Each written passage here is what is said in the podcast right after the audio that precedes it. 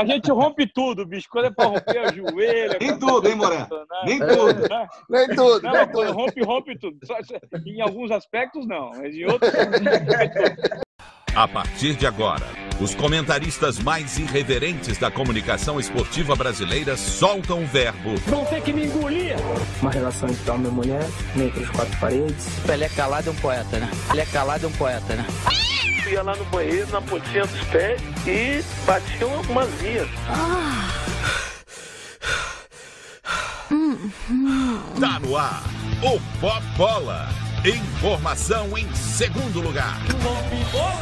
Salve rapaziada, começando mais um Pop Bola aqui na TV Max, canal 525, 25 da NET, no nosso canal no YouTube também. Então aproveita e se inscreve no canal, deixa aí o seu like, compartilha com os amigos, ativa o sininho. Estamos também nas plataformas digitais, você pode ouvir lá o Pop Bola a hora que você quiser. E é importante entrar em padrim.com.br barra Pop Bola. E hoje recebendo aqui no programa nosso querido Ivan Moré. Tudo bem, Ivan? Tudo bem, Alexandre. Prazer falar com vocês. Prazer é nosso. Como é que tá esse joelho? É o joelho, Ivan? Tá arrebentado? Joelho, joelho direito, cara. Fiz uma cirurgia faz pouco mais de duas semanas aí. Tô fazendo o primeiro dia de recuperação na fisioterapia hoje, na verdade, porque eu, eu fugi, né? Eu tô no litoral e subi para a capital agora. E lá no litoral eu consigo trabalhar com mais tranquilidade. E lá não tem fisioterapia, então estou dando um gás aqui em São Paulo para ver se recupero o quanto antes, né? Lesão de crack, mas de crack mesmo não tem nada. Fala vem a lesão, pô. É, Só lesão. Coisa. Oi, Ivan, fala, Ivan, beleza? Ivan, mas o que, que houve aí no joelho? Eu também tenho um problema seríssimo de joelho. Eu tive uma, um problema de ligamento, cara. Já deve ter uns. Também tem um bom tempo, né? E aí eu tinha que fazer uma cirurgia, ficar oito meses de fisioterapia. Eu resolvi não fazer nada disso. Aí decidi não jogar futebol. Acho que é melhor. Pra, pelo Cara, menos. É uma, é uma loucura. Você sabe que esse negócio do joelho. Eu, eu faço muita atividade esportiva, né? Eu parei de jogar bola em 2005, depois que eu machuquei o joelho e não operei. E aí fiquei tendo problema, resolvi também parar de jogar bola. Comecei a nadar, correr, pedalar, jogar futebol. E estou fazendo esse monte de coisa com os joelhos, os dois joelhos meia boca. Aí um dia, num sábado qualquer de fevereiro, eu tomei um, bati uma partida de futebol no sábado de manhã, joguei três horas. Aí à noite, tava tomando um banho para ir num aniversário de um amigo. Minha esposa que tava trocada, eu tava atrasado. Fui subir num banquinho, rapaz, pra pegar um negócio no armário, no closet do quarto. O banquinho desequilibrou um banquinho de 30 centímetros. O banquinho desequilibrou e eu falei, meu, esse banquinho não vai me derrubar. Eu não vou cair. Falei, vou, vou dar uma puladinha aqui que eu vou, né? Vou fugir do tombo. A puladinha que eu fui dar, pisei para um lado, mas, cara, deu um estralo. Eu já caí gemendo de dor. Estourou o menisco, ruptura total do cruzado, pegou um pouco do medial colateral. E, aí, e, o médico ainda teve que fazer um negócio na cartilagem, porque eu já estava suado. Credo. Mas tá tudo bem. Nossa. Mas tá tudo é. bem, tá tudo bem. Não, fez um joelho novo, né? Pô. É verdade, cara. Sinistro, cara. Aí tu, e aí tu vê, né, cara? Se fosse jogando futebol, possivelmente nada disso teria acontecido, né, cara? Uma bobagemzinha, né? O meu foi no futebol mas mesmo. Mas é craque, né? Essa... Cara, craque ah. tem esses problemas. Craque tem sempre esses problemas. Exatamente. Muito marcado, perseguido dentro de campo, né, praça? Pelo amor de Deus, tava o Calheiros.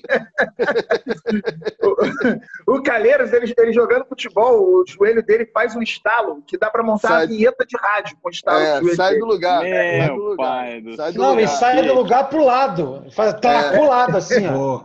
Ô, ô, é. Ivan. pai do céu. Oi. Você tá você ficou durante muito tempo na TV Globo, né? Chegou a receber propostas de outras emissoras. É, hoje está com outros projetos, é, assim como a gente também, durante muito tempo na Rádio Globo. É, criamos a tal da independência, sem a grande mídia. Existe vida sem a grande mídia ou não? É aí que existe vida, né? É aí que existe vida. Só que você precisa, para conseguir viver dessa vida, é... primeira coisa, se desvencilhar de tudo que você pensava que sabia antes e se propor a aprender o que está sendo feito no momento. Mas existe muita vida. Eu, eu, eu, brinco que o digital hoje em dia, não é sou eu, essa é uma frase conhecida né, no meio. O digital é o novo petróleo. Né? Se você souber explorar, tem para todo mundo, cara. E detalhe, com uma nova, uma nova lógica, é o ganha-ganha. Se você faz algo que alguém faz algo parecido, você não necessariamente precisa tê-lo como concorrente. É o ganha-ganha. Você dá a mão e fortalece o nicho dá para fazer coisa nova, mas é que eu te disse, você precisa ser, entre aspas, um desobediente produtivo.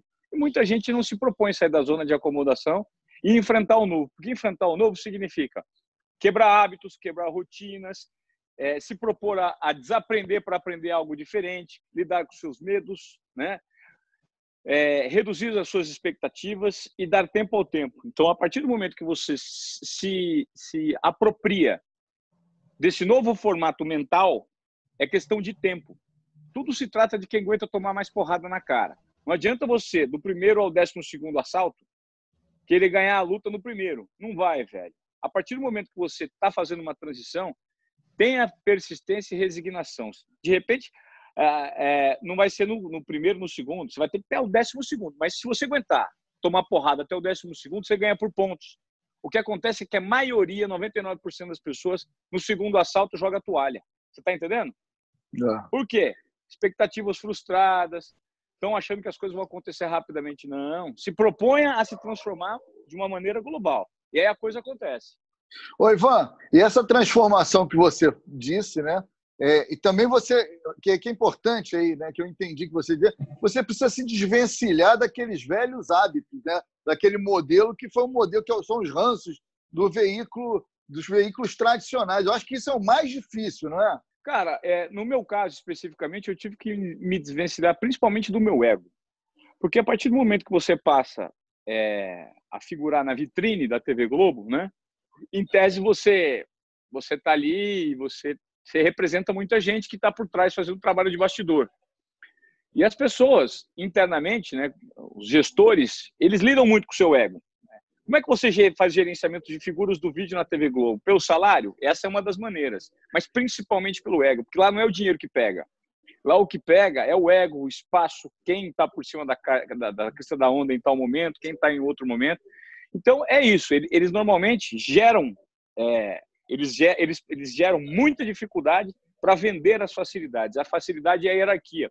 E isso é algo bem questionável, porque você não precisa ter necessariamente um problema com alguém que faz a mesma coisa que você tem, mas talvez você é induzido a ter.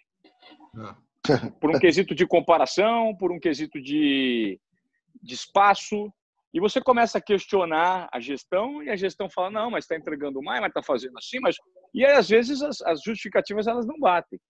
Então a primeira coisa, quando você sai de um ambiente desse, você tem que se desvencilhar do seu ego. Eu não sou o Ivan da Globo, né? Eu não me eu não me posiciono na sociedade como uma celebridade, como uma pessoa famosa.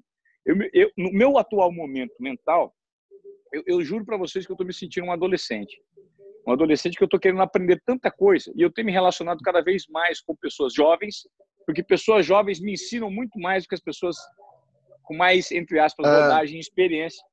Outro tipo de cabeça. Então, eu estou me sentindo um menino. É, tenho uma conduta totalmente normal, eu sou um cara que me, sempre me propus aprender. Primeira coisa, escapar do ego. Segunda coisa é entender que o, quais são os motivos que te tiraram do seu, do seu, da sua situação anterior. No meu caso, foi a maneira como eles enxergavam o business, que não era mais a maneira que eu enxergava. E a maneira como eles queriam direcionar minha carreira, que eu discordava. Eu falei, não, para mim não. Para mim não funciona assim. Então eu vou seguir o que eu quero. Né? Eu tinha a opção de continuar na TV. Eu sempre tive a opção de continuar, mas num outro formato que eles queriam me enquadrar. Eu falei, não, tá maluco, eu quero fazer o que eu quero, cara. Eu sou um cara com personalidade. Não, então beleza, então, então não rola mais. Eu falei, então beleza, então eu peço para sair. Problema não. É exatamente sobre isso que eu queria perguntar para você, Ivan, porque a gente sempre tem um norte, né? Geralmente, quando você saiu lá pequeno, presidente Venceslau, de onde você saiu, e tinha esse objetivo, esse norte de, pô, eu quero trabalhar na TV, quero trabalhar na TV Globo. Quando você chega nesse ponto de ruptura, qual vira o norte? Para onde você vai? É, na verdade, eu sou fruto é, da geração X. A geração X é aquela geração, eu estou com 43, vou fazer 44, é aquela geração que sempre almejou uma grande corporação e, um, e ocupar um grande status dentro de uma corporação ou exercendo uma função de relevância. E depois que você atinge esse patamar né, pré-estabelecido por você, você, em tese, vai colher os frutos disso e vai manter uma carreira assim, só colhendo os frutos. Acontece que a nossa, a nossa sociedade ela se está num período extremamente profundo de transformação. E as pessoas que pensam desse jeito ainda, fruto da geração X, elas vão quebrar cara em questão de dias, meses ou anos, pouco, não passa de dois anos. Porque a maneira como a gente observa hoje o mercado de trabalho, está se transformando demais, cara. A pandemia, então, nem se fala. Já estava. A pandemia está acelerando é. tudo. Então, eu já vinha num processo interno que não necessariamente eu tinha noção de que eu já não estava. Eu, eu, eu, eu, tinha mais ou menos noção que eu estava é, infeliz, né? Eu estava infeliz. Mas eu não sabia que isso ia desembocar numa ruptura. Já fazia dois anos, antes eu sair dois anos, dois anos e meio, eu estava descontente com a mania, a, maneira e a gestão hierárquica proposta pela TV, e eu, por conta própria, resolvi montar uma palestra que é a desobediência produtiva. Eu comecei a dar palestras, eu comecei a questionar algumas coisas, alguns formatos, e comecei a trazer esses questionamentos para dentro da casa. Né? E comecei a entregar esses questionamentos por meio da autonomia que eu tinha, entregar em produtos e serviços, entendeu? Criei muito produto bacana é, é, envelopado dentro do Globo Esporte. Eu criei um quadro chamado Fala Casão, Aquilo foi criação uhum. na minha cabeça, eu convidei o Casa, a gente um problema de audiência às terças-feiras, a gente começou, a gente conseguiu se transformar no pico de audiência da semana, que era o problema de audiência, eu levei. É, a gente criou a caravana do Globo Esporte, eu criei a caravana do Ivan Moré, é, eu criei vários tipos de séries de reportagens relacionadas a um público que estava muito mais é, é, vinculado ao digital. E eu tinha esse tipo de conduta de tentar estimular e vincular o programa a essa nova audiência que está sendo formada pelo digital. A molecada que acompanha uhum. Instagram, Twitter, YouTube, esse tipo de coisa. E existe uma resistência interna muito grande por conta da gestão equivocada, que eu acho ultrapassada de um elefante é porque, branco que move muito porque, porque entende, é, é, é, talvez agora nem tanto, com toda essa experiência, você me corrija se eu estiver falando bobagem, mas a, a, a coisa de pouquíssimo tempo, tempo, é, se enxergava a internet como um concorrente da TV, né, cara? E não é isso, absolutamente, né? Complementar. é, o que acontece é o seguinte: a TV ainda tem essa conduta de achar que o Facebook, que o Twitter, que o Instagram, uh, que todo mundo é rival dela, a, a, TV como plataforma. Eles não falam. É, numa mensagem, numa, eles, eles não falam, numa mensagem do Instagram, numa mensagem do Instagram, uhum, numa mensagem é. rede social. Porque a TV Globo tem esse posicionamento de achar que se você quiser ter o nome citado pela TV Globo, você precisa pagar. Né? Então, eu vou fazer uma provocação aqui. Parem e pensem. Se quando o YouTube surgiu, a TV Globo tivesse fomentado é, todos os produtores de conteúdo dela a também ter um canal no YouTube com material extra, o material extra que sobraria ela fomenta um canal do Ivan no YouTube, fomenta o canal do, do, do Thiago Leifert, da Fernanda Gentil, de quem quer que seja do Escobar.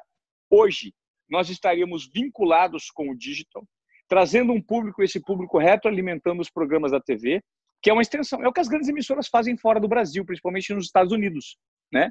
A gente teria um canal vinculado com o digital e se nós tivéssemos acesso a todas as mensagens de plataformas sociais que chegam para a gente e a gente vinculasse o nosso público ao nosso programa com uma liberação por conta da casa, de fazer, não é, não é fazer propaganda, de divulgar, de fazer uhum. esse fluxo de informações, essa interação entre o seguidor do Ivan Moré, a audiência do Ivan Moré, a audiência do programa, e isso fosse pulverizado por digital, certamente a TV Globo teria uma presença muito mais massiva no digital e nós seríamos bons influenciadores que traríamos todo o nosso know-how, inteligência e audiência do digital para dentro da casa mas ela nunca fomentou isso e hoje se arrepende. Ah. Entendeu? Ô, ô, Ivan, você acha, falando disso, que, que não existe a concorrência do digital como existe na TV, todo mundo consegue conviver no mesmo espaço? Você acha que no futuro próximo a produção de conteúdo da internet, não a, o que reproduz, reproduz da TV, mas a produção de conteúdo da internet, formado na internet, tende a passar a, a, a esse conteúdo. A ditar as regras, né? Ditar as é, regras é, a passar à frente do conteúdo de televisão, ou seja, Agora trocando a tá miúdos. Rolando, né? ou, ou, trocando a miúdos, assim, uma produção de YouTube pode é, começar a desmoronar esse império de televisão? Cara, já é muito maior. Já, já é muito maior. Você tem, a, TV Globo, a TV como um todo, a TV Globo, ela fatura hoje é, bem menos do que ela faturava no passado em relação a anunciantes. Por quê? Hoje é muito mais fácil você colocar uma verba para atingir um público específico em anúncios, muito mais fácil você colocar no digital do que colocar na TV. Então, é. hoje, se você vai fazer um anúncio na novela, no Globo Esporte, no Jornal Nacional, ou você pega e faz por 5% do preço que você gasta num pacote de TV, você gasta no digital, com uma inteligência direcionada para o público. De repente, você quer anunciar para pessoas entre 25 e 30 anos que tem um jet ski na praia, que joga futebol e que são torcedores do Palmeiras. É. Cara, você vai atingir. É. Com 1% do valor de mídia que você coloca na TV, você atinge e tem um retorno é. muito mais positivamente. E detalhe, e detalhe, isso está aumentando cada vez mais, está aumentando cada vez mais. Ou seja, a TV já perdeu o monopólio de anúncios faz muito tempo. Agora eles estão remando da, contra a maré para tentar vincular a nova audiência, a nova audiência, para os canais de TV. Porque isso não existe mais. Os meus filhos têm 4, 7 anos, não assistem TV. As é pessoas verdade. não assistem mais TV. Aí você me pergunta, a TV vai morrer? Não. A TV não matou o rádio, a TV não vai morrer, ela vai continuar existindo. Porém, a fatia de participação, principalmente em relação a anúncios, vai ser infinitamente menor, entendeu? Eles estão rompendo com a TV está sofrendo a ruptura do formato de agência que paga bônus por venda, que é o chamado BV para os anunciantes. Como é que uma marca vira refém de uma agência por um formato estabelecido pela TV? É muito é um monopólio muito grande e a internet veio para disruptar completamente tudo.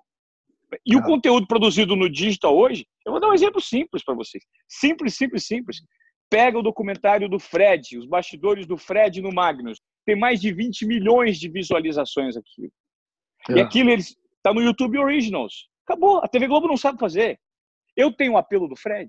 O, o fulano que está no meu lugar tem um apelo do Fred. O ciclano tem. Ninguém tem. O Fred está conectado com as novas gerações. Ele arrasta quarteirões, o Fred. É uma locomotiva. Ele vende ele gera engajamento. Por quê? Porque ele é a essência desse mundo digital, que se conecta verdadeiramente com a audiência, coisa que a TV proíbe a gente de fazer. Eles até quebraram é. alguns formatos, a troco de muita porrada que a gente deu lá atrás, né, naquele formato que o Thiago Leifert estabeleceu e não foi sozinho, foi com a gente. A gente conseguiu disruptar muita coisa, entrando num, num contato muito mais próximo com o telespectador. Só que hoje em dia, isso, já ficou para trás, já, já, já tem outro nível. E a TV resiste em não utilizar algumas métricas em relação à inovação e produção de conteúdo, principalmente de esporte, com as novas gerações. Velho, com todo respeito, eu amo o Galvão, ótimo narrador. O que o Galvão tá narrando ainda? Já deu. É. Pega um moleque das novas gerações para se conectar com as novas gerações. Já promove o Guga Villani para fazer os jogos da seleção, cara. Encontra um outro Guga Villani, um moleque novo conectado, gera engajamento, distribui isso, ramifica isso pro digital. Mas lá é muito difícil você mexer nas peças, porque as peças têm uma autoridade e uma hierarquia muito grande ainda, entendeu? É uma estrutura enorme para você mexer de uma vez. Em cima, em cima disso aí, dessa ruptura também, eu queria te perguntar, porque você no Globo Esporte chorou algumas vezes e numa das vezes você chorou e ainda disse o seu time, né? Lembrou do seu pai, é, falou isso. que é corintiano. Isso seria inimaginável na Globo 5, 6, 10 anos atrás. Quando você fez isso, eles já, lá dentro, nos poderes hierárquicos, já estavam tranquilos com relação a essa ruptura que você vinha fazendo? Ou você fez e já pensava em sair também logo em breve? Não, cara, aquilo não foi nada pensado nem da minha parte, creio que nem, nem da deles, porque o que aconteceu, de fato, foi, foi momentâneo, né? Não foi planejado. E. Foi espontâneo. E eu também? Foi espontâneo. E eu nem creio que a casa, a casa não olhou com maus olhos. É, eu não vi com maus olhos o que eu fiz, porque como é, de fato existia uma, uma, uma norma interna, né, uma cartilha que a gente sempre teve que seguir, é um manual de conduta do jornalismo, né, de ética e conduta que a gente precisava seguir. E de, nesse manual exist, existia mesmo, a gente em tese não poderia revelar o time. Só que eu não percebi quando aconteceu que eu revelei o time, por conta do, do da emoção envolvida no momento. Eu, inclusive, estava me preparando aquele dia, falei assim, meu, eu sei que tem uma matéria porrada no início, que é relacionada sobre pai, eu não vou chorar. Então eu vou abrir o programa com a matéria, porque eu preciso abrir, né? Não vou deixar minha emoção me fuder também. Ah, eu não vou abrir o programa. Ela é a matéria que vai mais chamar audiência. Então eu vou abrir o programa porque eu quero já pumba. E depois eu comento, mas eu vou passar a bola pro Caio para eu fugir de chororô, porque eu não tô afim mais de chorar. Eu falei assim, bonito, né, Caio? Legal essa, essa homenagem. Aí eu peguei e conversei com o Caio. Já passei a bola pro Caio. E quando eu passo, ele fala, tal, tal. Aí ele pega e dá um tapinha na, meu, na minha perna e fala: pô, ainda bem, ainda mais pra gente que tem pai, né? Fala assim, uh, você perdeu o seu, pô. cara. É verdade, recentemente. Quando ele me deu um toque, falou: você perdeu o seu, cara. Aí, eu, aí daí eu peguei não lembro mais do que eu falei. Porque eu fui tomado por, uma, um, por um estado de emoção que eu acabei falando. E eu, depois que falei, chamei uma reportagem. E quando eu chamei a reportagem, estava ali o Caio falou assim: Meu, você viu o que você fez? Eu falei: Por quê? Ele falou assim: Você é louco, você falou o seu time, meu. Eu falei: Não. Eu falei: Não, eu não falei meu time, Caio. Você tá louco? Ele falou: Falou, meu. Você falou sim. Os caras, você falou, Ivan. Você, cara, você falou seu time. E quando eu falei, meu, eu não lembro disso. Eu tava emocionado, né? E aí uhum. o, o, ponto, o editor-chefe conversou comigo, você falou seu time, cara, mas eu acho que foi legal, fica tranquilo, não fica preocupado, é, a não ser que alguém reclame. E aí, 10 segundos depois que caiu minha ficha, eu já comecei a me preocupar, meu coração disparou, falei, meu, vai ter encheção de saco, vai ter encheção de saco. E aí o que aconteceu? Eu peguei e me preparei para o pior. E aí começou a pipocar mensagem no meu Instagram imediatamente e no do Caio. Só que eu não conseguia ver, porque eu estava conversando, já estava no meio do programa, né? Dali um minuto ia voltar a reportagem. E aí o Caio começou a falar, o Caio só voltava no segundo bloco, o Caio falou assim, meu, tem um monte de gente aqui falando que foi super bacana, foi super bacana, fica tranquilo. E aí eu comecei a notar que a avaliação foi positiva, porque eu não me dei conta por ter escapado é, de uma forma muito é, orgânica, verdadeira, né? É, é. Por conta do estado de emoção. E eu, de fato, fazia, é, tinha perdido meu pai fazia cinco meses, e o meu pai, que o sonho dele era conhecer o estádio. Né? E eu perdi meu pai de câncer, era o mesmo exemplo. E meu pai era um apaixonado, e meu pai chama Ivan Moré, e meu pai, o maior orgulho da vida dele era eu. Vai chamar intervalo? É, vamos chamar o break, daqui a pouco a gente volta, você faz a pergunta, é prazo. É, não era para complementar. Você já complementa, por aí. Oi, meu amor. Vem cá escutar o podcast Pop Bola comigo, amor. Pega o fone. Gleison! Foi! Morreu aí, Gleison! Ei! Ah, não me enche não, eu tô escutando o podcast do Pop Bola, pô! Não enche! Gleison! Oi, amor! Que foi? Como é que é, Tô fazendo a comida, me deixa escutar o podcast do Pop Bola, Jesus! Tu não pediu pra fazer a comida? Já tô fazendo, mas deixa eu ouvir o podcast! Pô, vai fazer outra coisa! Gleison! Oh, meu Deus, que foi? Como é que é, Agora eu tô lavando a louça, deixa eu ouvir o podcast, meu Deus! Meu Deus, que mulher chata, Jesus! Gleison! Isso, amor? Oh, amor, uma cervejinha. Tá pensando maldade. Ô, né? Deixa eu o Gleison. podcast, depois a gente faz aquele negocinho. Tô querendo. Se liga! Acesse padrinho.com.br barra popbola e seja sócio popular. Estamos de volta com o Pop Bola, hoje recebendo o Ivan Moré. Fala, praça. Fala, Então, pra... complemente, complementar- complemente. Porque ele estava falando da- das redes sociais, que podem ser complementares, usando de novo o termo, à televisão, e ele fez isso no Globo Esporte de São Paulo. Nós estamos no Rio e ficamos sabendo através das redes sociais. Eu vi porque alguém colocou no Twitter, colocou no Instagram também. É, Então, viralizou, né? Viralizou. Eu não ia saber disso nunca se não tivesse as redes sociais. Era só um complemento mesmo É. disso. E, e- e, Ivan, mas, mas isso também foi o seguinte: eu não sei se, se isso aconteceu, mas a sensação que eu tive é que foi realmente, sem sombra de dúvida, muito bacana, e foi mesmo, de verdade, porque ficou nítido que. Porque você sabe, né? Que televisão, né, cara? Televisão, o choro muitas vezes é combinado, mas ficou nítido que não era, que era uma coisa mesmo espontânea, como o Praça falou. Mas depois de um tempo, ficou a sensação de que aquilo passa e a galera começa a querer pegar no pé. Tá vendo aquele cara, o Ivan, ele torce para não sei o quê. Aconteceu isso contigo, de, de começarem a, porra, torcedor de não sei o quê, torcedor de não sei o quê? Pegarem no teu Muito, pé? muito pouco. Muito É. pouco.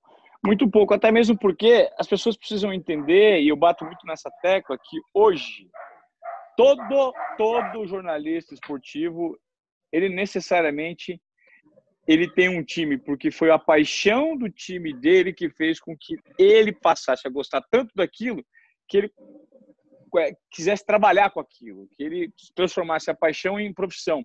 E a partir do momento, as pessoas precisam entender que quando você começa a trabalhar com um negócio, né, salvo algumas exceções que eu, eu conheço, você se desvencilha da paixão porque vira business. Quando vira business para você, você tem que entender também vira business para o jogador que é profissional. Então veja, quantas vezes eu torci para um time contra, não contra o Corinthians, mas quantas vezes eu torci, por exemplo, para o Palmeiras ganhar um jogo, ganhar uma competição, porque o meu programa ia dar mais audiência, eu consegui uma entrevista exclusiva com o jogador e tal, porque eu tinha várias pessoas queridas em vários times, no Corinthians, no Palmeiras, no Santos. Eu tinha um jogador, um técnico que eu gostava. Por exemplo, eu sempre adorei o Cuca. O Cuca é um cara maravilhoso, entendeu? Sempre gostei do Cuca. Eu torcia pro cara, torcia pra figura, Fernando Praz, um goleiro gente boa, sempre me deu entrevistas exclusivas. Cara, torcer para o cara fazer um bom jogo, fazer uma ganhar, para no outro dia eu ter a, a galera do Palmeiras, porque eu falo não como corintiano, eu falo como apresentador de um programa o, o, programa na época, na época, o programa mais importante de esporte diário do Brasil, não é o Globo Esporte do Rio, é o Globo Esporte de São Paulo. O campeonato mais forte é o Campeonato Paulista. O público de anúncio, o anúncio, as marcas, o anúncio mais forte está no estado de São Paulo, não está no estado do Rio. A matriz está no Rio, entendeu? Então eu fazia o programa com maior audiência e, e maior potencial de exploração comercial e eu tinha que pensar globalmente, tem, tem que pensar como corintiano. E as pessoas precisam ah. entender isso. O jogador hoje que ele joga no Palmeiras, se ele receber muita grana para jogar no São Paulo, ele vai trocar de time ponto, porque o problema não está vinculado à paixão. E as pessoas precisam entender isso, que o profissional que faz o esporte, ele é um profissional. É, sabe, existe aquele romantismo, claro, existe, isso está vinculado ao futebol, mas as pessoas precisam separar o joio do trigo. E, e principalmente com os, com os profissionais de imprensa. O cara está ali para fazer o trabalho dele. Em segundo, é para torcer. Eu torço para o Corinthians, mas eu torço primeiro para o futebol bem jogado, para as análises bem feitas e para um produto bom que eu apresente. É. E as relações e... mudam, né, cara? As relações também mudam. Fala aí, Guigui. Falar. É, exatamente em relação a isso, é, avançando um pouco mais no, no assunto do momento atual, o Ivan, a independência, né, de você não estar tá vinculado a uma grande empresa faz com que você possa fazer um produto mais nichado. A gente tem aqui o Fabiano Bandeira, né, o nosso praça, que faz um programa exclusivo para torcedores do Botafogo. Papa três, Bola... tudo bem que são três só. Audiência três, três, três botafoguenses que existem no mundo. Não, não, não, dois, porque o pai dele trabalha e nem sempre é. vê. Não vê. É, é. Aqui, cada um. a audiência cada um pequena. Torce para um time. É, eu queria saber para você agora, nesse novo momento, todo mundo está procurando o caminho das pedras, né? Para onde que vai, como que faz. O que, que você acha que é realmente esse caminho? Ah, estar só no digital? Não, mas as estratégias que as pessoas deveriam traçar, como que deveria seguir procurar um nicho, é, ou então tentar abranger o máximo de coisas possíveis para poder é, conseguir mais pessoas para poder acompanhar o trabalho. O que, que você acha que é, é o caminho agora? O caminho, antes de mais nada, é primeiro você tentar identificar em você o que te move e o que faz com que você, entre aspas, viva de férias e ainda receba para isso. Isso é uma frase que eu ouvi pela primeira vez do Regis Reis. Amigão, eu vivo de férias. Nós vivemos de férias e ainda nos pagam por isso. É um fato. Eu nunca trabalhei. Eu sempre vivi de férias e recebia, porque eu fazia sempre com muita paixão. E o que que me, o que que, por exemplo, aqui eu estou dando uma entrevista para vocês. Por quê? Porque eu adoro falar. Desde que eu era pequenininho, que desde cedo eu queria trabalhar com isso, porque eu fui criado dentro de uma rádio que meu tio era gerente. Então eu percebi que aquilo me atraía. E eu comecei a dar vazão para aquilo que eu achei que gostava e de fato gostava, que era comunicação. Então, a partir do momento que eu estou dando uma entrevista e conversando sobre assuntos relevantes, Cara, isso para mim não é esforço nenhum, é um prazer. Eu adoro me comunicar, eu adoro debater ideias. E existem profissionais hoje em dia que vivem se comunicando, informando, é, propondo conteúdo e debatendo ideias e ganhando para isso. Então, primeiro, uhum. você identifica o que te move, o que você faz. Depois que você identificou o que te move, o que você faz, você é o que, o que faz você assim pensar que você está trabalhando de festa, não tem esforço para aquilo. Você precisa encontrar para quem você vai gerar valor. Quem são as pessoas que podem consumir esse, é, é, esse algo que você faz que de repente é bacana e de que forma você pode entregar para essas pessoas. Segundo ponto. Terceiro ponto. De que forma você pode, dentro do que você. Você encontrou o que você gosta, você encontrou a audiência que te consome. Você tem que encontrar uma maneira de você ter um formato que seja mais assertivo ainda com essa audiência, para você gerar valor nas pessoas. Terceiro ponto. E aí, depois, o quarto ponto, você vai, por consequência, se você fizer esse. gosta do que faz, o pessoal entendeu o que você faz e gosta de você, do seu produto, ou seja, você entrega um produto ou um serviço que agrada uma audiência, e você, num terceiro momento, está se esforçando ao máximo para entender essa audiência, e melhorar as dúvidas dela e entregar um pouco mais para essa audiência. No quarto ponto, no quarto estágio, você já, em tese, pode começar a colher os frutos disso bem feito entendeu? Que é a monetização. Então as pessoas hoje, e isso as marcas entenderam, todo mundo entendeu. Você precisa hoje, por meio das. É o que as marcas pensam muito. Gera uma, uma experiência interessante para quem te consome. Ou seja, dá o que as pessoas querem. Depois elas vão comprar o que elas precisam. Ah. A monetização é sempre consequência, entende? Faça um trabalho bem feito, faça seu histórico, faça o seu alicerce. O resto é consequência. E, e Ivan, Ivan, e tem uma outra coisa também que a televisão, isso aí você eu acredito que você pensa da mesma forma como eu. A televisão, aquele, ela, ela, ela, ela criava um distanciamento dessas pessoas, né, vamos dizer, dos seguidores, né, dos, no caso dos telespectadores. E, e as redes sociais, as ferramentas de mídias digitais, elas te aproximam. Quando você fala da experiência, é a experiência mesmo de estar ali falando com o Ivan e falando com o Ivan mesmo. Eu estou falando com o Ivan e o Ivan está conversando comigo, coisa que a televisão não fazia. Isso faz parte desse processo também, ou não? Cara, eu acho o seguinte, eu, eu, eu discordo um pouco ao falar que a, te, a, televisão ela cria distanciamento. Depende do formato em que você está enquadrado. E da TV, uhum. e do formato de programa que você faz, da liberdade editorial que você tem e da liberdade de relação com o telespectador que você tem. Porque, por exemplo, é, o Globo Esporte, da maneira que ele era feito recentemente, me agradava na minha época. E eu queria gerar mais proximidade com o público. Uhum. Agora, como é que eu posso falar aqui? Lá, um tempo atrás, há 15, 20 anos, o Ratinho não gerava engajamento com a plateia. Ele trabalhava na TV. Uhum. Pô, o Ratinho gerava. O Ratinho rompeu com um formato de comunicação que foi, é, é, lá na época, nesse formato, foi o precursor dele foi o Alborguete. Pô, o Alborguete falava o é. que ninguém nunca falava na TV. Ah. Então, ele já gerou um formato de comunicação diferente de como algumas emissoras fazem. Então, tudo depende do formato que você está enquadrado, da liberdade que você tem editorial, do que você quer falar, entendeu? Às vezes as pessoas, porque o problema de TV é que as corporações elas encaixotam as pessoas, elas enquadram e você tem que fazer aquilo que está pré-estabelecido. Coisa que no digital você não precisa, porque você é o seu próprio canal de comunicação. Eu aqui, se ligar minha live, eu posso falar o palavrão que eu quiser. Mandar todo mundo, eu posso ser eu, o que, que eu quiser. Eu posso falar o que eu quiser. Só que detalhe, eu vou lidar com as consequências. Entendeu? Lá, eu vou lidar com as consequências diretamente com a minha audiência. Eu tenho autonomia para isso. Agora, a partir do momento que você é produto, você é o fruto de uma TV, você é produto de uma TV, você vai lidar não só com as consequências da audiência, mas com o seu gestor. Entendeu? E, e, aí, o enquadramento que esses meios tradicionais de comunicação eles fazem com os talentos, que é o que eu discordo. Por quê? Porque eles não têm, eles não têm, eles não sabem lidar com a experimentação que o digital faz. O digital hoje, você coloca um produto, não funcionou, você corrige a rota rapidinho, porque você já recebe um retorno e já refaz e coloca para testar de novo. E já refaz e testa de novo, e já refaz e testa de novo. Na TV você não faz teste. Na TV está todo mundo imaginando aquilo, todo mundo um projeto maravilhoso, que você gasta fortunas, fica meses e meses desenvolvendo, porque aquilo é sonho de gestores que mandam muito, que tem o ego lá em cima, e aquilo, por mais que se prove errado, eles vão fazer dar certo. Porque eles empurram goela abaixo na audiência, mesmo que seja uma merda. É, você está falando aí, está falando aqui de novos negócios, é, romper com modelos pré-estabelecidos tal. O que, que, você achou dessa MP assinada pelo Bolsonaro? Esquece o lado político, né, que vai transformar o formato de transmissão no futebol. Cara, eu acho que isso. Então, no primeiro momento a gente sabe que isso vai rolar, né? Nos próximos 120 dias, porque isso pode ter uma continuidade ou não.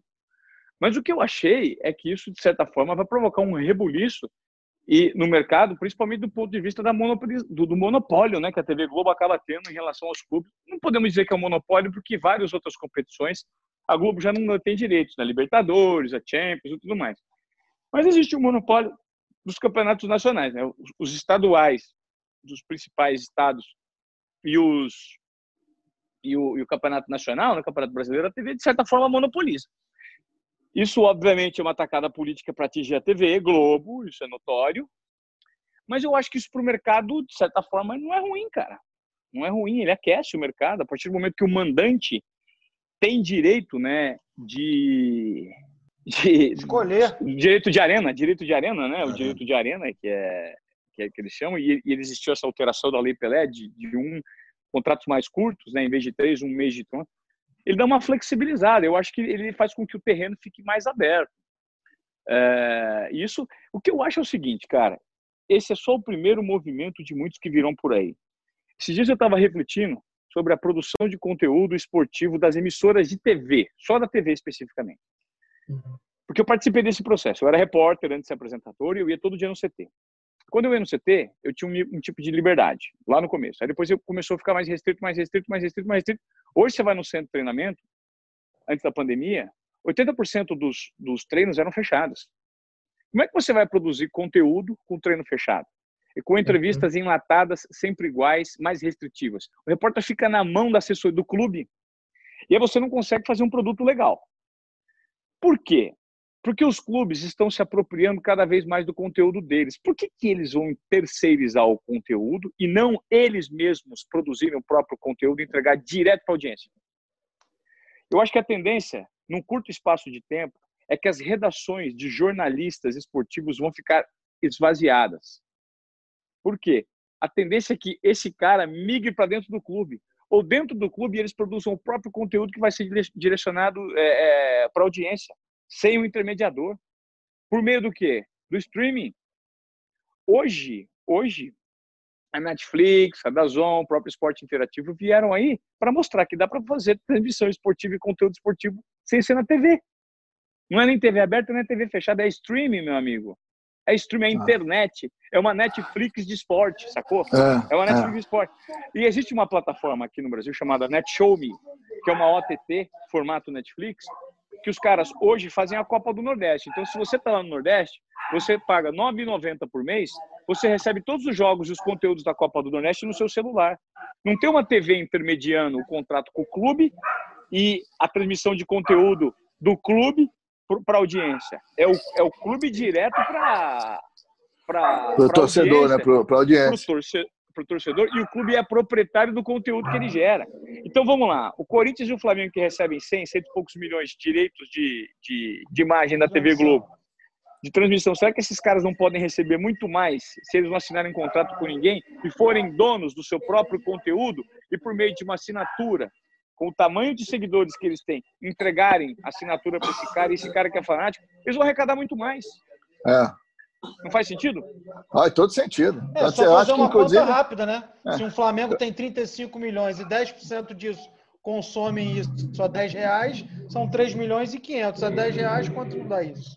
Né? Se Sim. você tem uns produtos é, periódicos que vai falar do não, que e fora... Ouvir, sem, por não, exemplo, ter que esperar é isso, né? que... 30 minutos de um Globo Esporte para escutar talvez é, 3 minutos. Aí você está falando de Flamengo, de Corinthians, de Palmeiras, uma minoria que ainda não consegue se estruturar para. Mas aí, cara. gerar conteúdo dessa forma.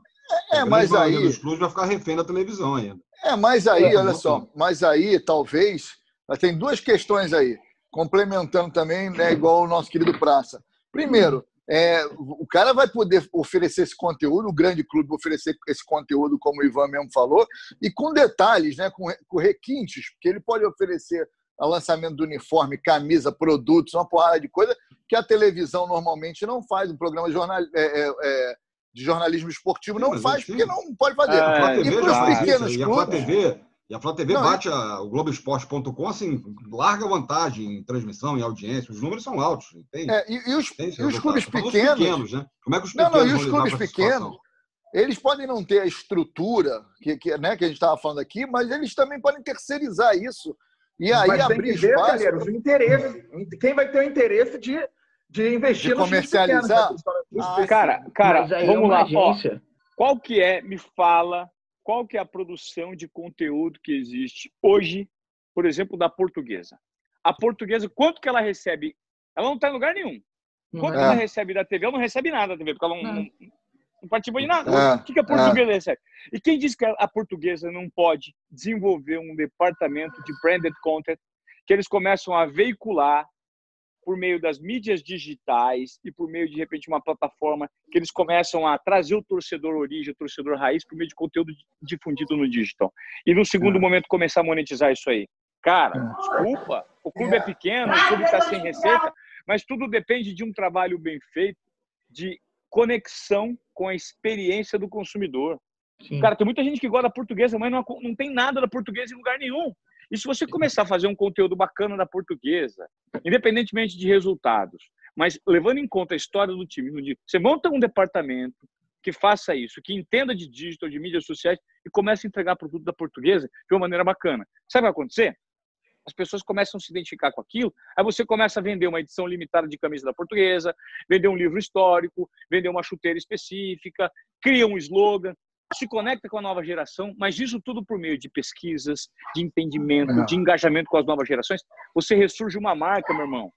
Quem que é o Magnus Futsal? Qual que é, a, qual, que, que é o Magnus Futsal? O Magnus Futsal não é nada. Mas eles trouxeram o Fred, colocaram o Fred para fazer todo um trabalho de branded content no Magnus Futsal. Hoje os caras estão se transformando numa potência, porque eles viram uma oportunidade de alguém conectado se misturando com a marca. Você produz conteúdo de qualidade e vincula o selo de uma marca. Você vai falar que o digital para mim, ah, mas o clube é pequeno. Porra, não é, cara, todo mundo é, pode não. fazer o seu negócio nichado e tem consumidor para tudo, entendeu? É, a gente observa é. isso porque a gente traz o que os clubes pequenos e até os grandes, hoje, em sua maioria, fazem no campo. Essas gestões amadoras, essa administração que vem há muito tempo no futebol brasileiro. Se tiver esse tipo de trabalho aí que você falou, é um caminho sem volta. Aliás, para mim já é um caminho sem volta. E quanto à lei, eu só acredito que tenha sido é, um início errado, mas que isso vai acontecer, não, não tem vai. que discutir. Vai acontecer, vai acontecer. Vai acontecer. É só você parar e pensar que hoje, hoje, vou fazer uma provocação aqui. Vamos lá.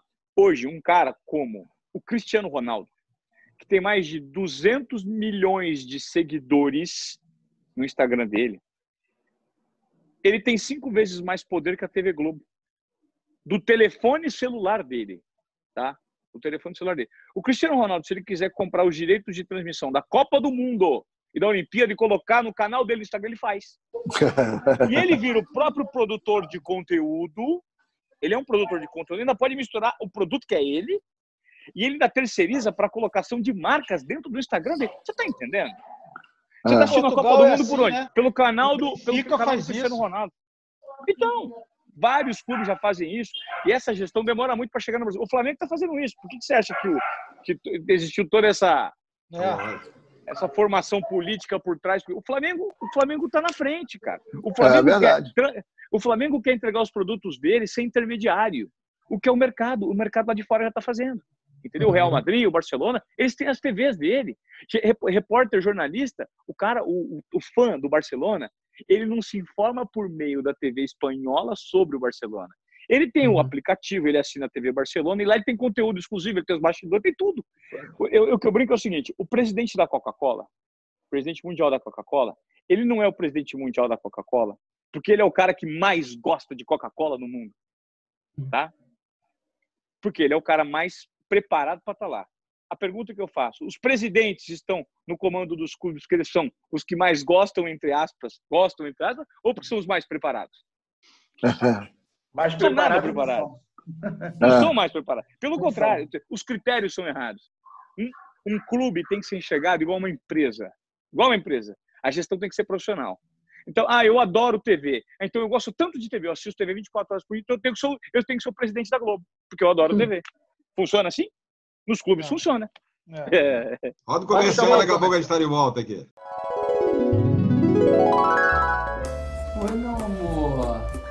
cá escutar o podcast Pop Bola comigo, amor. Pega o fone. Gleison! Foi! Morreu aí, Gleison! Ei! Ah, não me enche não, tô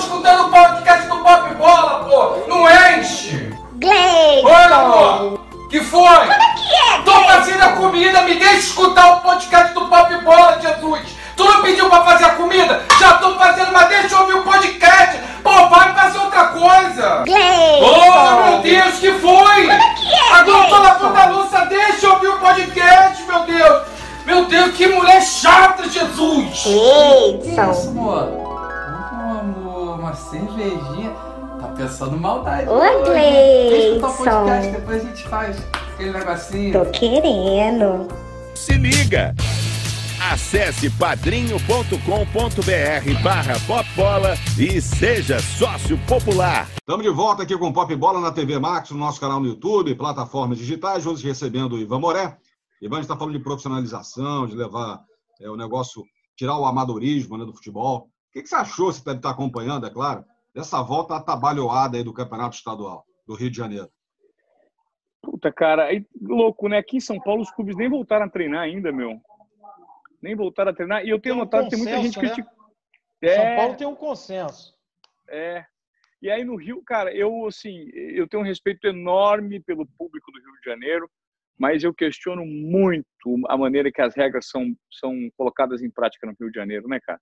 Para começo de conversa, que porra de campeonato estadual é esse, velho? Entendeu? Tem título aqui, tem título ali, depois tem uma final. Nunca ninguém entende a porra do formato do Campeonato Carioca. Você precisa, você, as pessoas precisam simplificar os formatos. Estadual tem que ser curtinho. Você tem que gerar valor com o estadual. Entendeu? Mas aí não Quando eu tem parei- TV, né? Mas o problema aí é a TV, né, Ivan? Que eu, eu tive. O que eu, o que eu fiquei sabendo é que a última fórmula, a última ou a penúltima fórmula, você deve ter acompanhado isso. Que era uma, aquilo então era de uma bizarrice, né? Porque você Ah. tinha três, quatro, cinco, sei lá, decisões que não vali, valiam absolutamente nada, né? E, mas para ter mais clássicos que teoricamente gerariam Mais transmissão. ma- mais transmissão, mais receita, tal, mas eram clássicos que decidiam um, que, um, um- uma taça que, não- que não valia nada. Eu acho que esse ano, Calheiros, o, o formato, o regulamento tem o menor dos problemas, né? Até porque voltou a ser o regulamento tradicional, que é disputado desde Isso. 1980. O Isso aí. campeão da Taça Guanabara, campeão da Taça Rio, ganhou, ganhou os dois, acabou o campeonato, e só se alguém tiver mais pontos ali. Digo mesmo dessa volta, né? O Flamengo volta a treinar antes, marca uma rodada para o Flamengo jogar, depois marcam na mesma rodada o Fluminense, que não voltou a treinar ainda, não fez sequer exame, o Botafogo começou a fazer exame, mas não treinou, o Vasco da Gama, que, que já estava pronto para jogar, aí o, o- o prefeito libera, a federação volta atrás, depois o prefeito libera de novo, aí a, a- a- a rodada é adiada, é a várzea, né? Não, e já É, adiou de novo, matou. né? Matou, velho. Você falou. É. ó, Você, você perguntou o que eu acho? Eu acho que você acabou de falar. É uma várzea. Acho uma que você vai analisar uma várzea? Isso é uma várzea, bicho. Desafio ao Você Galo. tá. Lembra do desafio ao só Galo? aconte- Isso só acontece no Brasil, irmão. Isso só acontece no Brasil. É a casa da mãe Joana, tá ligado? Muito. Muito, velho. Aí O você desafio ao Galo, Ivan, debruçando- era mais organizado. O saudoso desafio ao Galo. Desafio ao Galo não é organizado. Você pega um campeonato de condomínio, é mais organizado. Porra, você tá maluco. Ô, Ivan, o fato de trabalhar de forma independente hoje te deixa mais tranquilo também de não ter que cobrir. Você faz o que teoricamente você quer fazer. Se você estivesse na Globo, você teria que estar co- cobrindo aqui no Rio essa celeuma. É, tranquiliza também mais o teu trabalho, né? Ó, cara, é assim, ó. É, para mim tem sido um, um período de transformação e de desafio diário e de é, gerenciamento de expectativas. Por quê? É muito complexo para alguém que trabalhou a vida inteira. Eu trabalhei minha vida inteira a troco de um salário no fim do mês, entende? É, é difícil, cara. Quando você é, trabalha numa empresa e você parte para o empreendedorismo, que você é por você mesmo, que você não tem mais plano de saúde, não tem mais décimo terceiro, e se não pingar no fim do mês o problema é seu, você precisa se preparar para isso. Primeiro, ter um preparo financeiro, né, para saber quanto tempo vai durar essa adaptação. E mais do que isso, além disso, você precisa ter um, um preparo emocional, né, e psicológico muito forte, porque não é fácil. A sua rotina se transforma, você precisa organizar. Você é um cara organizado? Por exemplo, eu não sou um cara organizado, eu sou um cara muito intuitivo. Eu precisei trazer um, um uma grande dose de disciplina para minha rotina. Eu precisei, precisei me cercar de pessoas que eu estou descobrindo se servem ou se não servem para me ajudar, né?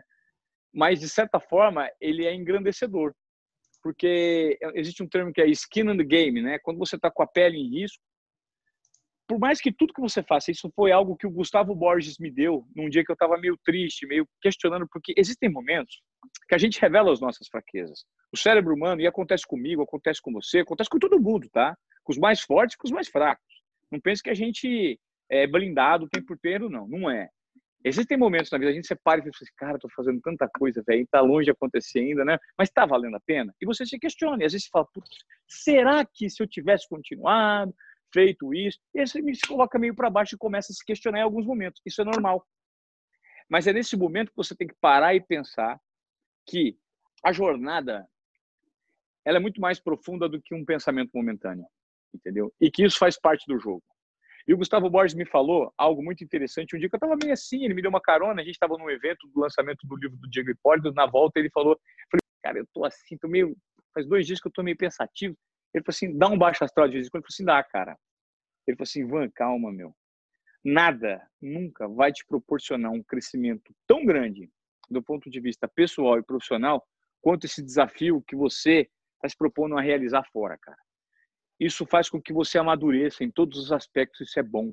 Mesmo que dê tudo errado, para alguma coisa vai servir e vai dar certo. E a partir do momento que você começa a acreditar nisso, não tem errado. Porque para mim não tem errado. O errado é relativo. Entendeu? Tudo de acordo dosado com as suas expectativas. Tudo. É, na verdade, tá... a grande dificuldade, né, Ivan, é você é conseguir controlar também. Quer dizer, uma das talvez grandes dificuldades seja você conseguir controlar a tua ansiedade, né? Porque porque você investe teu tempo, investe teu conhecimento e, e, e, não necessariamente você vai ter uma resposta tão imediata, porque o resultado Exatamente. né? E aí você tem que controlar isso, mas porra, se você tem qualidade e você sabe disso, né? Você conhece muito bem teu, o teu a tua a tua capacidade profissional, cara, você tem que acreditar e partir para dentro que vai acontecer. Isso é, eu, a gente tem uma experiência com isso. Deixa eu entrar no assunto. É, Deixa eu entrar no Exato, assunto. cara. É tá impressionante. Eu estou aqui pensando nisso, sabia? É, o Ivan está falando muito. Guigui, só aproveitar a deixa que está falando muito de gestão de carreira, né? Gerenciamento de carreira. E o Ivan lançou um livro, Neymar Conversa entre Pai e Filho. Você acha, Ivan, que se o Neymar tivesse ouvido menos o pai dele ele não teria tido tantos problemas na carreira? Eu não, eu não, eu não creio que o problema seja ouvir ou deixar de ouvir. É, eu acho que o problema é um problema cultural que existe dentro da família, se é que alguém pode chamar de problema, né? Alguns veem como alguns, a grande maioria vê como um problema na carreira do Neymar.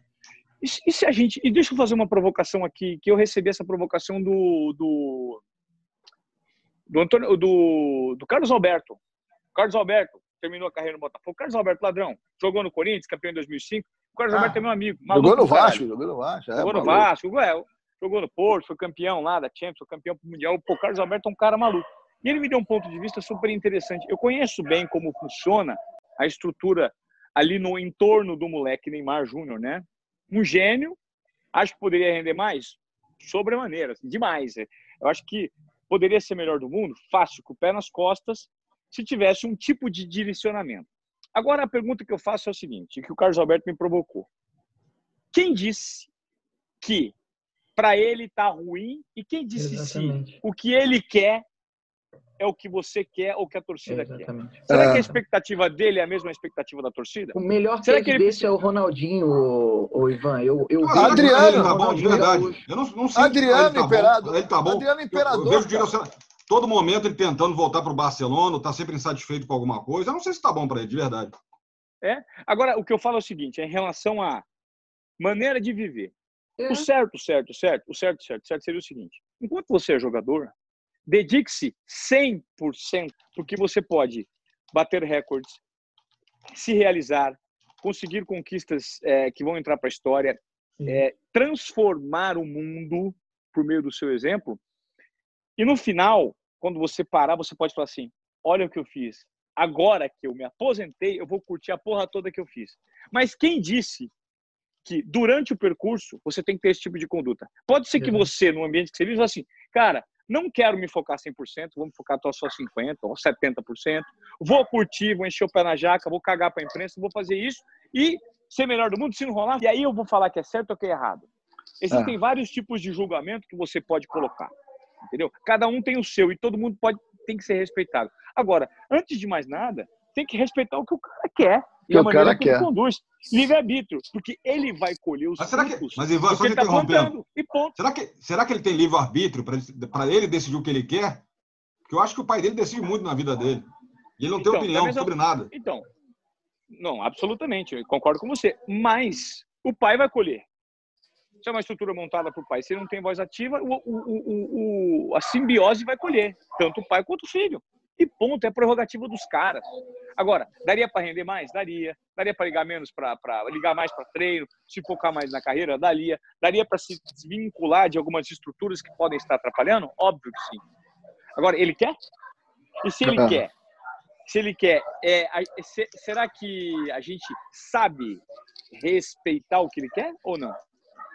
Esse é, um, esse, esse é, uma, é uma linha de discussão um pouco mais ampla, porque daí eu não marreto o Neymar, E ao mesmo tempo eu não deixo.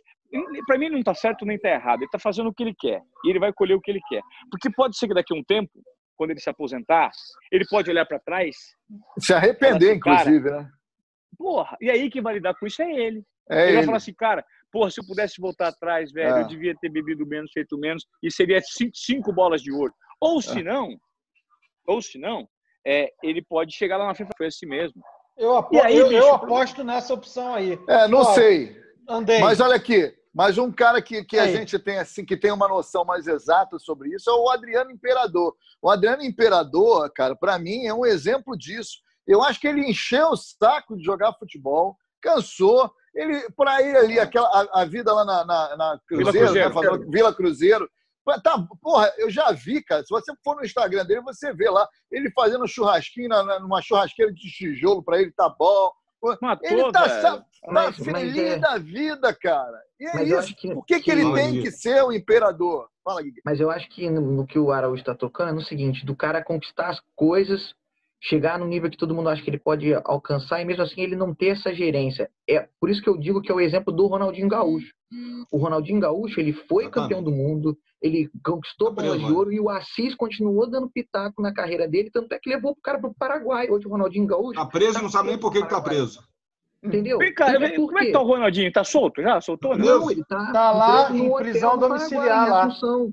E, e- meu- e, tipo é notório que foi um, um- um esquema do irmão dele com a, a imagem do Ronaldinho, entendeu? É, eu acho que é esse o exemplo que o Araújo está tentando trazer. Não, que meu único ponto com o Neymar aí é se ele estivesse se dedicando ao máximo, que eu tô pensando como torcedor do PSG. A carreira dele é ok, o pai dele, o que ele quer fazer. Mas o torcedor do PSG que é o Neymar 100%. Se ele tiver 100%, é o que importa lá para ele jogar. Agora, se ele não conseguir entregar em campo se as festas, a bebida, o que seja lá o que for, atrapalhar, e ele está atrapalhando a vida dos torcedores. Aí tá errado. Não existe É. torcedor do PSG, Praça. PSG não tem torcida. Fala, Ivan. Tem mais que o Botafogo. Existe coisa Agora, melhor. Existe uma recompensa melhor e maior do que você entrar para a história e para a um memória clube. e o carinho de cada um, de cada indivíduo nesse planeta. Claro. Esse é Ah, maior, esse, esse é o maior. Esse é o maior mérito que alguém pode ter. Quando você para e olha e pensa em tudo que de repente, sei lá, o Ronaldo Fenômeno realizou, a gratidão, por exemplo, eu tenho uma gratidão enorme até mesmo porque eu sou corintiano. E eu fez cagada, fez, mas entregou pra caramba. E aí, pense do ponto de vista do torcedor do PSG, do torcedor do Santos, do, do fulano que um dia vai ficar magoado e vai olhar pro Neymar. Se ele não tiver entregue aquilo, as pessoas não vão ter de bom grado. E ele vai ter desperdiçado e jogado tudo isso no lixo. Agora só depende dele e do entorno dele, da, da estrutura. Você planta, você colhe, bicho. Dinheiro não é tudo na vida, entendeu? É verdade. Ivan, queria te agradecer muito o papo. Foi bem bacana ter conversado durante uma hora. Uma hora, porque a gente está no modelo tradicional ainda, modelo de televisão, porque tem que fazer uma horinha ali, encerrar, né, para entregar para a próxima atração. É, você está hoje fazendo um podcast, está com palestras também, né? Cara, as palestras agora no presencial momento é não, muito né? forte, né? As palestras é muito debate online, muito evento online eu tenho feito e muito o- como o digital tomou conta de tudo por conta da pandemia, é o meu carro-chefe tem sido o Desobediência Produtiva, o arroba Desobediência Produtiva, que é o meu canal no podcast. Toda semana eu coloco um conteúdo que foge de esporte, é sobre inovação, tecnologia, novos modelos de negócio, transformação da sociedade como um todo. E eu tenho o Qual é que toda semana ou eu faço um conto ou eu entrevisto uma grande figura do mundo do esporte. Né? Eu entrevistei Marcelinho Carioca, Vampeta, Hernanes, Felipe Massa. Pô, eu fui o cara que conseguiu juntar, o único cara que conseguiu juntar o Marcelinho Carioca e o Marcos no mesmo espaço para uma conversa depois do pênalti, meu. Pênalti 2000. Entendeu? Depois do pênalti, eles nunca tinham se falado e eu consegui juntar os dois no podcast. Pela TV Globo eu tentei três vezes, não consegui. Eu consegui no podcast. Então, assim, sempre trazendo um bate-papo descontraído, mostrando o lado B do esporte de cada uma dessas figuras. Por quê? Porque eu ainda tenho um capital no esporte e eu vou explorar. Zanetti, César Cielo, todo esse pessoal já falaram entrevista para mim. A Paula do basquete, entendeu? Então eu tenho essa aproximação. O Falcão do futsal. Então toda, toda semana eu solto uma história legal. E eu só gostaria de pedir pro pessoal, além de seguir o arroba Desobediência Produtiva no Instagram, que em breve eu vou lançar uma plataforma de conteúdo que vai ter esporte também, no digital. Tem também o Qual é Moré nas, na- no- na- nos canais de áudio. O Qual é Moré o de esporte, Desobediência Produtiva é o de mundo corporativo, inovação e tecnologia, e tem um arroba desobediência produtiva no Instagram. Se você entrar lá e se filiar ao Close Friends, você vai receber material gratuito, diferente, que vai te encaminhar futuramente em julho. Pretendo lançar uma plataforma com conteúdos maravilhosos sobre tudo que eu falei. E só espero que o meu papo não tenha sido muito chato, gente. Foi muito bom. Não, que é ruim, é, é isso. Foi muito bom. Muito, Porra, muito bem. Não, show de bola, show de bola. Moré, obrigado pelo carinho aí, sucesso. E parabéns aí por ter rompido aí com o modelo tradicional, tá caminhando aí. Eu pensei que ia ter rompido o, o ligamento do joelho, eu não entendi É, nada. recuperando já, né? A gente rompe tudo, bicho. Quando é pra romper o joelho. Nem tudo, hein, Moré? Nem tudo.